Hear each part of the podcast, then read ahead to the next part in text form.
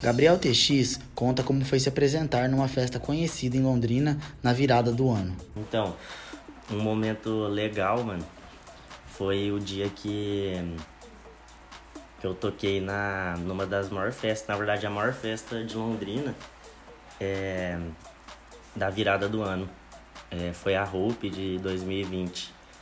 Nela foi da hora que eu consegui ter todo um, uma, uma visão mesmo como artista mesmo, sério, tá ligado?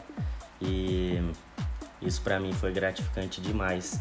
E ainda mais também dividir o palco com o Toast Talk, que são dos, dos grandes caras tipo, da cena regional e internacional também. Então, tipo, dividir um palco e um line-up com uns caras desse suporte é, é muito da hora. Nesse evento, a maioria dos, dos DJs era, tinha um projeto tudo de techno. E o meu projeto é mais pro deep tech, tech house, ou seja, é um pouco mais é tem bastante vocal, é um pouco mais rápido assim, tem mais elementos e tem uma pegada assim bem bem house mesmo, bem é anos 80, com, com os vocal Brooklyn, bem bem legal mesmo. E a galera reagiu muito bem quando, quando eu entrei. Inclusive tem a música Sailing Drugs, que foi uma das primeiras músicas assim que realmente eu já tinha uma maturidade musical. Confira um trecho da música que levou a galera à loucura.